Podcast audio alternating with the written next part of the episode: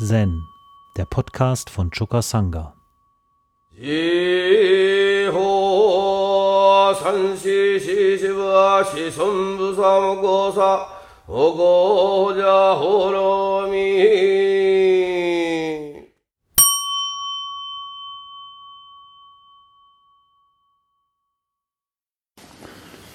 Hekigan Roku 87 Umons Medizin und Krankheit heilen sich gegenseitig. Medizin und Krankheit heilen sich gegenseitig. In der Einleitung von Engo heißt es, der klar schauende Mensch kennt keine Begrenztheit. Manchmal steht er auf dem Berggipfel im dichten Unkraut. Manchmal findet er sich im Getümmel des Marktplatzes wieder und genießt völlige Gelassenheit des Geistes. Wenn er den Zorn des Nada spielen lässt, zeigt er seine drei Gesichter und sechs Arme. Wenn er das Mitgefühl des Sonnen- und Mondgesichtigen zeigt, strahlt er das alles umarmende Segenslicht.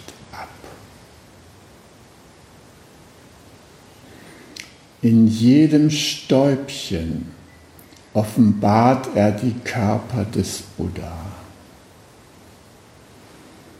Indem er sich unter die Leute mischt, wartet er durch den roten Schlamm.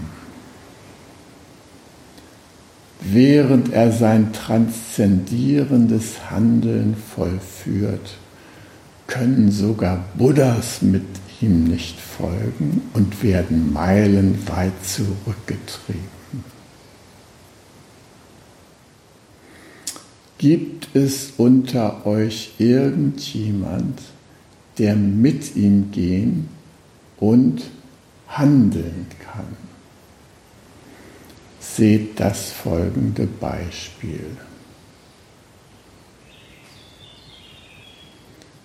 Umon sagte zu seinen Schülern, Medizin und Krankheit heilen sich gegenseitig.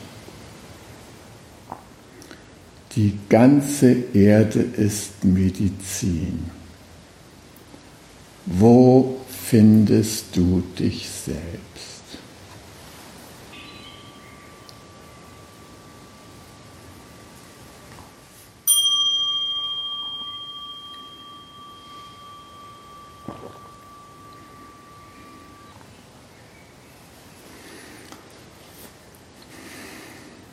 Als meine Tochter Sophie geboren war,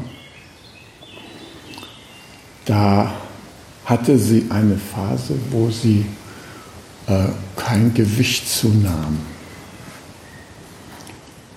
Äh, die Ärzte hatten uns schon mit ziemlichen Prognosen bombardiert, die wenig erfreulich klangen. Ein Kind was möglicherweise erblindet und ertaubt, was möglicherweise kein Sitzen und Gehen lernt, mit erheblichen neuronalen Defiziten im Gehirn, äh, sehr eingeschränkter Frontallappen im Kortex, Ventrikelerweiterung keine Verbindung oder nur minimale Verbindung zwischen den beiden Gehirnhälften. Die Aussichten standen schlecht für Sophie. Und Es war ein richtiger Kampf um ihr Überleben, weil sie nicht trinken wollte. Wenn sie wach war, hat sie gelächelt und jede Nahrungsaufnahme verweigert. Aber wenn sie schlief, hat sie naturgemäß auch nicht getrunken. Es gab deshalb nur so ganz kurze Phasen zwischen Wachen und Einschlafen. Da hat sie so reflektorisch geschluckt. Und da stand immer eine Batterie von Fläschchen bereit im Wärmer, um diesen heiligen Augenblick bei ihr abzupassen und sie dann zu füttern. Dann schluckte sie so ein paar Mal und dann war es wieder vorbei. Die Ärzte sagten damals zu uns, wenn das Kind die 4-Kilo-Grenze erreicht hat und überschritten hat, dann können Sie einigermaßen sicher sein, dass sie überlebt. Das hat über ein Jahr lang gedauert, bis sie diese Grenze erreicht hat. Und ich erinnere mich noch genau an den Tag, als die Waage 4010 Gramm zeigte. Da habe ich Sophie einen weißen Strampler angezogen, eine rote Schleife um den Bauch gebunden und bin zu Eva mit ihr ans Bett und habe ihr gesagt, wir haben es geschafft. Ja, Sophie hat mich ja in vieler Weise herausgefordert, wie ich schon öfter hier erzählt habe. Auf jeden Fall die Krankheit oder der Mangel oder womit die Medizin versuchte umzugehen in Sophies Fall, war eine Gedeihstörung anzugehen auf verschiedensten Ebenen. Sie hatte keine Kraft zu gedeihen. Und da war zum Beispiel das Problem, dass ihre Hypophyse nicht richtig funktioniert hat. Ja. Die musste irgendwie erstmal zum Leben erwacht werden, erweckt werden und stimuliert werden. Zum Glück hatten wir eine homöopathische Kinderärztin, die da Geduld hatte und uns wirklich sehr unterstützt hatte, auf die verschiedensten Gedeihstörungen von Sophie einzugehen. Für mich hat sich das so nachdrücklich begraben. Erstens, was eine Gedeihstörung ist. Und zweitens, dass auch eine Gedeihstörung irgendwann vorbei sein kann dass so ein Kind schlussendlich doch noch ans Gedeihen kommen kann. Und das hängt von vielen Faktoren ab. Ja.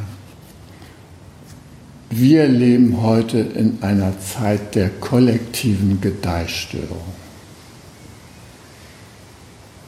Dieser Planet, den wir von wem auch immer empfangen haben, und der es verdiente, von uns mit gärtnerischer Sorgfalt betreut zu werden. Dieser Planet wird aufgrund einer mentalen Gedeihstörung von uns verheizt.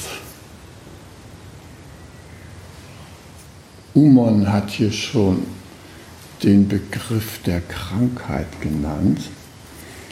Und Krankheit im Sinne der äh, Lehre des Buddha sind natürlich unsere Beschränkungen, wofür immer die drei Geistesgifte äh, exemplarisch angeführt werden. Gier, Hass, Verblendung.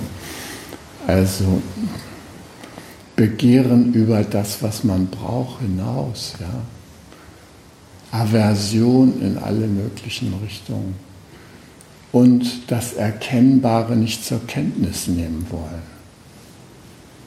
Verblendung ist ja nicht, dass wir nicht erkennen könnten. Nee, dass wir gar nicht erkennen wollen. Fake News, dass wir was erkennen können.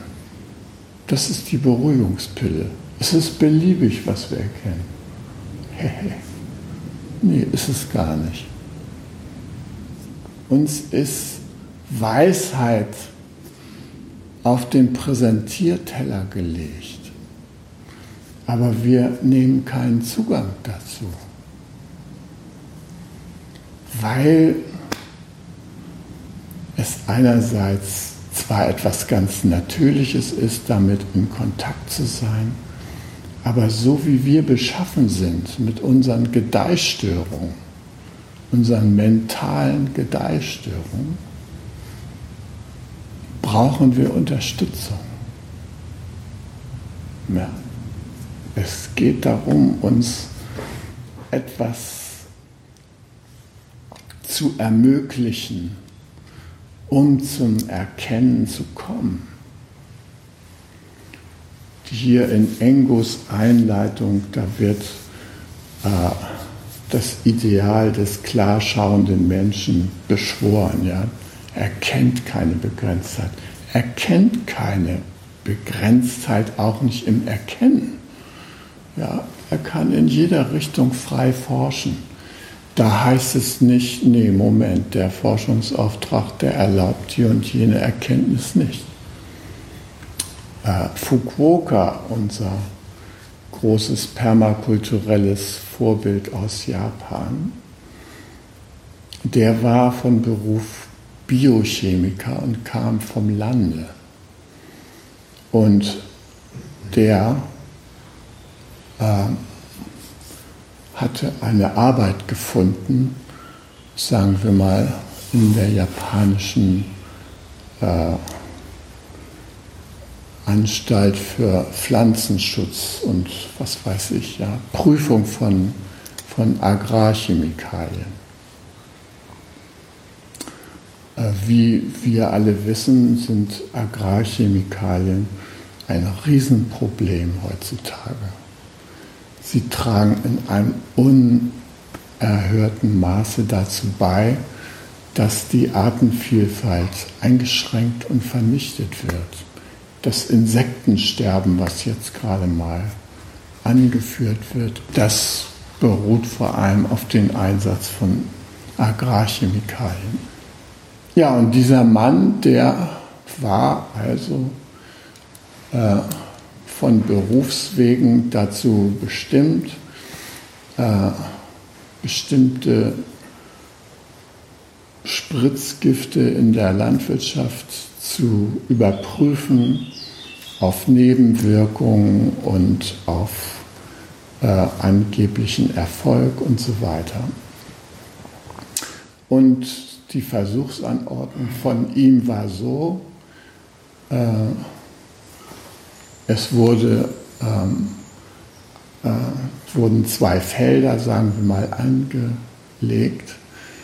Ähm, beide Felder wurden mit irgendeiner äh, Pflanzenkrankheit infiziert und auf dem einen Feld wurde das zu prüfende Mittel angewandt und dann gab es das Kontrollfeld, wo die Infekte sich austoben konnten, ohne dass da dieses Mittel eingesetzt wurde. Und er hat das dann beforscht.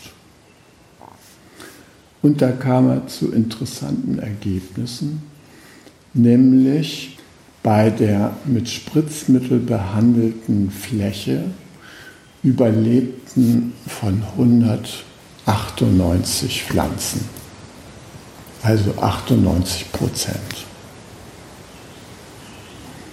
Auf der unbehandelten Fläche überlebten nur 50 Prozent der Pflanzenindividuen. Das war ein Ergebnis, was die Hersteller dieser Produkte erfreute. Und sie waren daran interessiert, dass nur dieses Ergebnis publiziert wurde. Aber Fukuoka forschte noch weiter.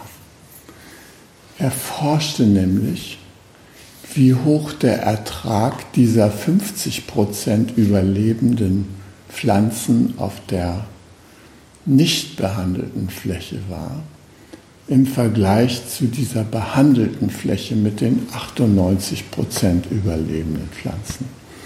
Und er stellte fest, dass der Ertrag der 50% Überlebenden weit höher war als der der 98% gespritzten Überlebenden.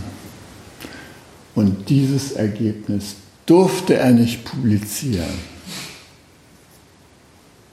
Da gab es eine Erkenntnisschranke. Das durfte nicht ruchbar werden. Es hätte nämlich gezeigt, dass der verdammte Einsatz von Agrochemikalien teuer und ineffektiv ist. Und weil er sich daran nicht gehalten hat, sondern das Ergebnis trotzdem publik gemacht hat, erhielt er eben Berufsverbot bzw. wurde entlassen. Weil er sich dieser Erkenntnisschranke nicht beugen wollte. Und das kann uns allen so gehen. Sobald wir anfangen, unbefangen von unserer Erkenntnisfähigkeit Gebrauch zu machen, sozusagen im Kontakt mit unserer inneren Wahrheit, in dem Augenblick können wir gefährliche Ergebnisse zutage fördern. Äh, wir könnten zu Ergebnissen kommen, dass äh, der Gebrauch von Laptops, iPhones und solchen Dingen äh, gesundheitsschädlich ist. Dass das eine Krankheit ist, wenn man sich diesen Geräten ununterbrochen aussetzt. Dass uns das schwächt. Die sehen so hilfreich aus und gleichzeitig, wenn wir nicht unsere Erkenntnis gleichzeitig mit dem Gebrauch verbinden, dann kann das sein, dass wir in schlimmster Abhängigkeit landen.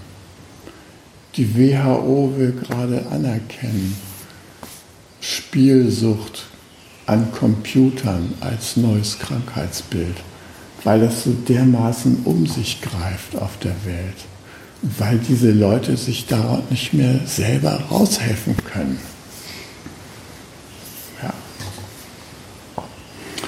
Also, die kollektiven Gedeihstörungen, denen wir ausgesetzt sind, haben sehr, sehr viele Bilder. Und die Frage ist, wie wir denn nun zu einem kollektiven, gedeihlichen Miteinander kommen können. Ja? Was kann uns denn da helfen? Und da sagt Umon auf jeden Fall, Medizin ist angesagt. Na, welche Medizin meint er wohl? Cortison? Also, er empfiehlt, in uns zu gehen und innerlich zu forschen. Das ist ein restautonomer Bereich, den wir noch zur Verfügung haben. Der ist noch nicht besetzt durch alle möglichen anderen Instanzen, obwohl man zugeben muss, dass es gar nicht mehr so leicht ist heutzutage, sich irgendwie in die Stille zurückzuziehen. Es gibt überall Aufmerksamkeitsräuber. Und selbst wenn ich da nur so ein harmloses Tejo versuche zu Papier zu bringen, flammt auf meinem Computer auf. Update. Jetzt sofort, später, in einer Stunde, in zwei Stunden. Oh, neuer Player ist da. Und so weiter. E-Mails sind eingegangen. Utopia meldet sich mit einer Nacht.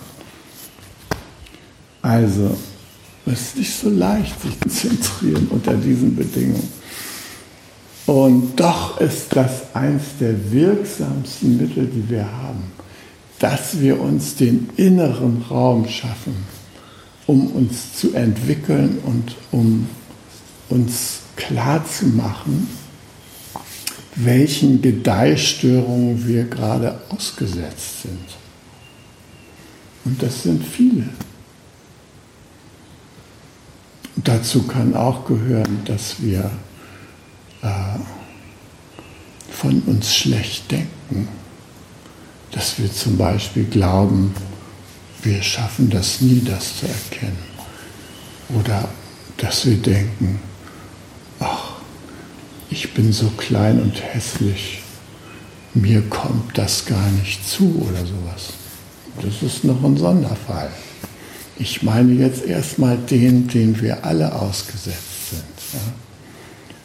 Dem, dass wir wie die Lemminge zulaufen auf den absehbaren, was weiß ich, Klimainfarkt oder sowas. Und jeder von uns nimmt es so im Augenblick so hin. Also wir wissen gar nicht mehr, was wir machen sollen. Ja? Es vollzieht sich so rasant und ist so wenig unserem Zugriff scheinbar zugänglich. Na, da heißt es dann jetzt, die Pole schmelzen ab, die Arktis und auch die Antarktis.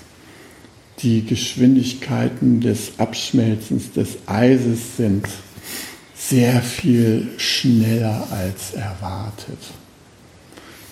Also wir können maximal mit einer Erhöhung der Meeresspiegel um 59 Meter rechnen. Das ist auch für Stahlberg eine gefährliche Erhöhung. Wir haben uns hier bisher sicher gefühlt, weil wir gesagt haben, wir liegen immer noch 40 Meter über dem Meeresspiegel hier oben. Ja? Und äh, 35 wurde bisher prognostiziert. Na, jetzt heißt es schon 59 Meter. Ja? Also scheinbar müssen auch wir uns allmählich mal darum kümmern, dass dieser Effekt nicht eintritt. Was können wir alles tun? Ja? Das Naheliegendste wird auf jeden Fall nicht getan. Das Naheliegendste wäre zum Beispiel zu erkennen, dass wir hier auf der Welt nicht alleine sind, sondern dass wir mit ganz vielen Mitgeschöpfen gleichzeitig sind und dass da der ganze Bereich der Pflanzen, insbesondere der Bäume, ein ganz natürlicher Verbündeter sein könnte, um diesen Klimaeffekten zu begegnen. Bäume wachsen lassen statt abhacken.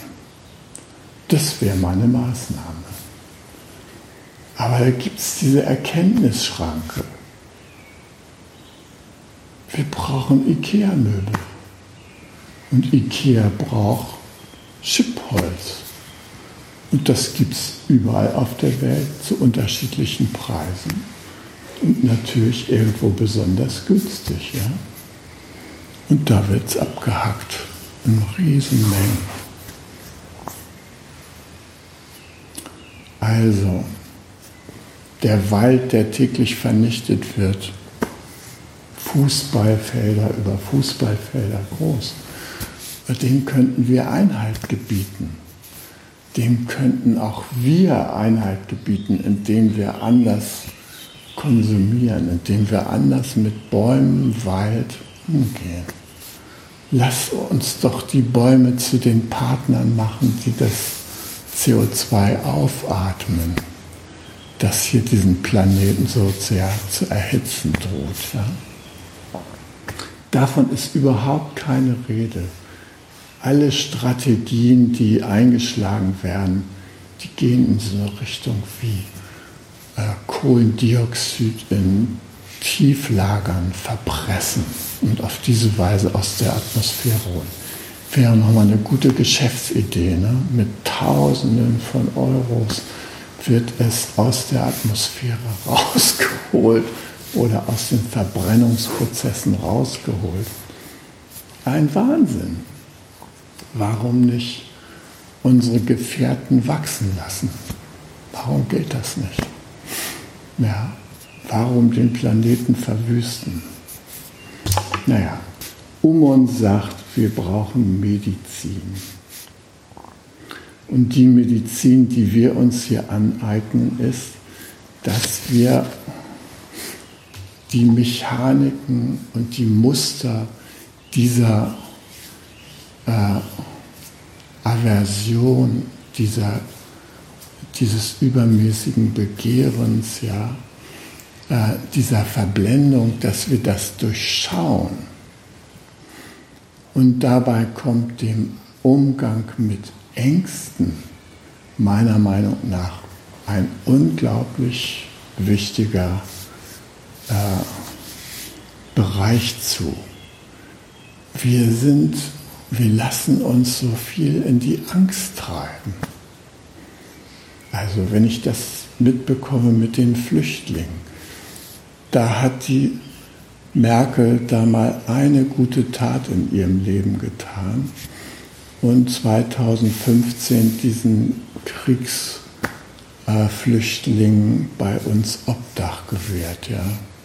Und ganz viele Menschen haben das unterstützt, indem sie diese sogenannte Willkommenskultur aufgemacht haben.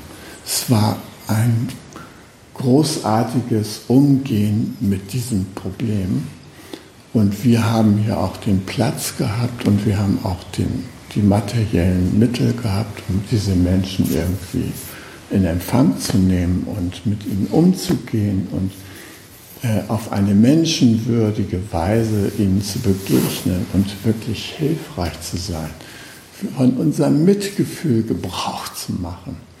Und es stellte sich heraus, dass es Spaß machte, vom Mitgefühl Gebrauch zu machen. Es hat echt Laune gebracht. Die Menschen, die das gemacht haben, haben sich darüber gefreut, dass sie so sinnvoll handeln konnten.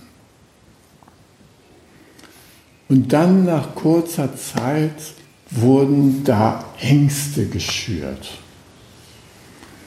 Habe ich von Anfang an beobachtet. Es war mir unbegreiflich, warum man nicht die Menschen darin bestärkt, so zu handeln und äh, so ins Mitgefühl zu gehen. Warum mussten da plötzlich Ängste geschürt werden?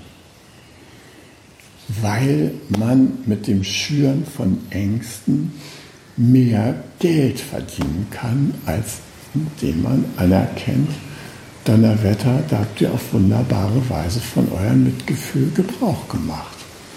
Das bringt überhaupt nichts in Euro. Das kann man so einmal sagen in so einer Sonntagspredigt, aber dann ist besser, man hört auf davon zu reden. Das bringt kein Geld. Geld bringt zu sagen, 15-Jährige von afghanischen äh, Asylbewerber erstochen. Ja, das das bringt Geld.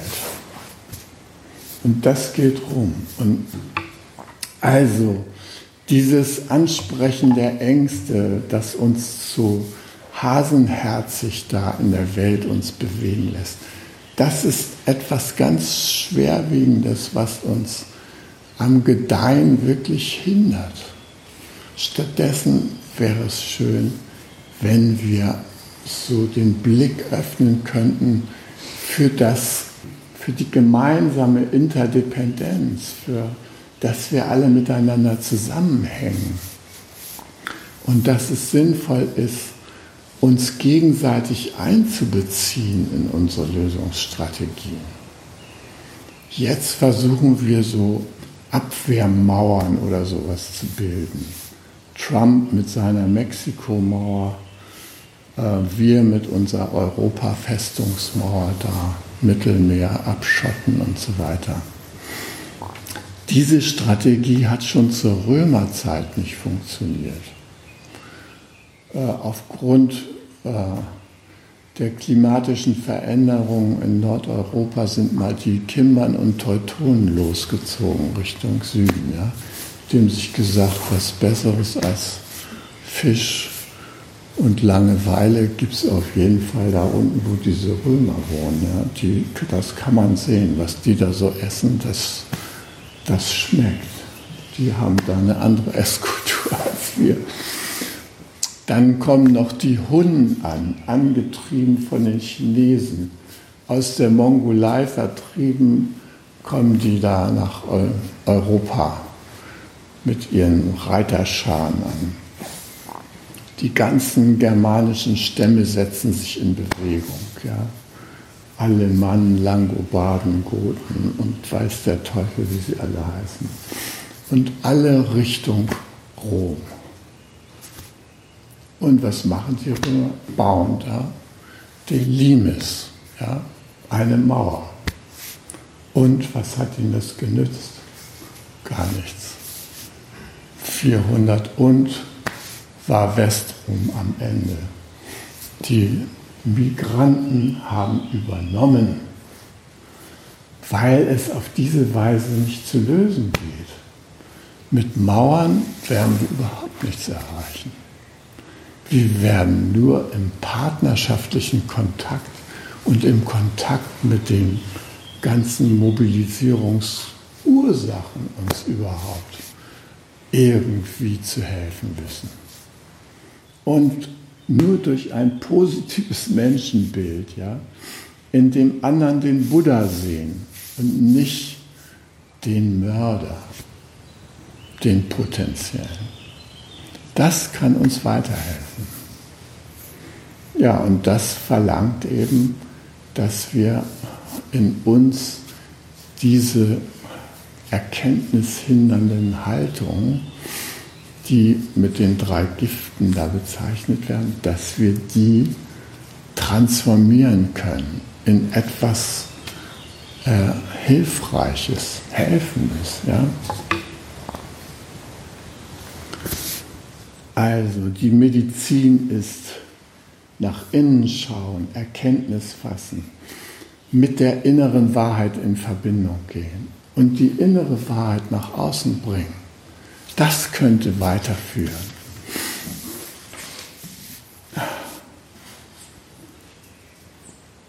Heilen sich gegenseitig. Also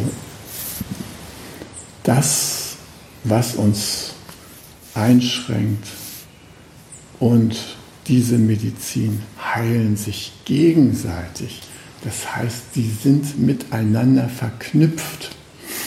Die sind nicht irgendwie so Erkenntnisgegenstände, die uns gegenüberliegen. Nein, die sind miteinander verknüpft, die sind miteinander in Verbindung gebracht. Wir haben es geschafft, das illusorische Denken durch die Medizin zu transformieren. Das ist nicht vorbei. Täuschung und Erleuchtung bedingen sich gegenseitig. Es ist, es ist unser Schicksal, dass wir uns täuschen. Es ist unser Schicksal, dass wir in die Verblendung kommen. Aber es ist nicht unser Schicksal, in der Verblendung zu bleiben wir können da rauskommen, wir können dafür etwas tun. Wir können uns entwickeln und das wollen wir ja auch. Und wenn das der Fall ist und wir das Krankmachende und das Heilsame zusammenbringen, dann begeben wir uns auf eine darüber hinausführende Ebene, die die muss dann nicht sagen, ja, Täuschung, das wollen wir nie wieder haben. Nee, die kann Täuschung, die kann Konflikte, kann alles annehmen und kann damit umgehen.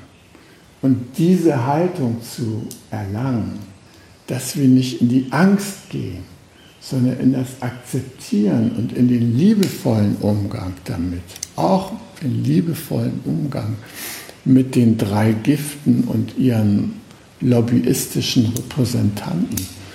Das ist auch nötig. Die brauchen auch Integration. die brauchen auch Kontakt zu ihrer inneren Wahrheit. Wie äh, Kars gesagt hat, als die da in Los Alamos vor dem Atomlaboratorium demonstriert haben. Die Stadt Los Alamos, da sind sehr viele nette Menschen, ja. Die sind alle da so locker drauf und so weiter. Sie haben eine hohe Scheidungsquote, das ist richtig, aber im Prinzip merkt man denen nicht an, dass sie in einer Todesindustrie arbeiten. Und jeder hat da für sich so eine kleine Entschuldigung. Ich mache hier nur diese Plättchen, diese kleinen silbernen und davon ist noch kein Mensch gestorben. Ja. Und der andere sagt, ja, und ich mache da nur diese elektrischen Schalter und so weiter. Und der nächste sagt, ja, und ich baue dafür die Behälter und so. Jeder einzeln für sich betrachtet macht da eigentlich nur so was harmloses. Ja. Dass das nachher eine Atombombe ist, naja, gut, das ist dann auch der Fall. Ja, und also, er hat die Menschen aufgerufen, Kars in dieser Demonstration. Er hat sie gebeten, schaut in die wahre Natur eurer Arbeit. Sagt nicht, ich mache hier ein Silberplättchen. Sagt nicht, ich mache hier ein Kabel. Sagt nicht, äh, ich mache dies, ich mache jenes. Nee, Schau rein, was ist die Zielrichtung, die wahre Natur deiner Arbeit. Die wahre Natur deiner Arbeit ist, du arbeitest an der Verbreitung des Todes. Und das gibt es in verschiedenen Bereichen unserer Gesellschaft, dass die Menschen an der Verbreitung von Schaden, von etwas arbeiten, was das große Leben zugrunde richtet. Und das ist wichtig, dass wir sie aufmerksam machen, dass sie die wahre Natur ihres Handelns bemerken, dass sie dazu Zugang bekommen, dass sie das verbinden mit ihrer inneren Wahrheit. Und wenn sie die innere Wahrheit damit verbinden, dann können sie davon loslassen. Das ist jedenfalls meine Überzeugung. Und das ist der Grund, warum ich hier immer noch am Üben bin. Weil ich mir sage, ohne Übung gibt es keine Erkenntnis und ohne Erkenntnis kommen wir nicht weiter. Und so sehe ich also auch das Korn von Umon. Medizin und Krankheit heilen sich gegenseitig. Die Krankheit ist nicht wirklich das Problem. Das Problem liegt darin, dass Medizin und Krankheit nicht zusammengebracht werden. Wenn wir Medizin und Krankheit zusammenbringen würden, dann könnten wir auf eine neue Ebene kommen. Und die neue Ebene könnte uns ein kollektives Gedeihen ermöglichen. Die könnte uns ermöglichen, weise und mitfühlend zu handeln. Damit bin ich wieder bei meinem Lieblingsthema, dass ich nämlich glaube, dass wir nach wie vor an der Schwelle eines neuen Zeitalters stehen, das geprägt wird von Weisheit und Mitgefühl. Und das aufgrund unseres Engagements. Hi. Zen, der Podcast, ist eine Produktion von Chokasanga e.V. in Kooperation mit dem Podcaststudio Paderborn.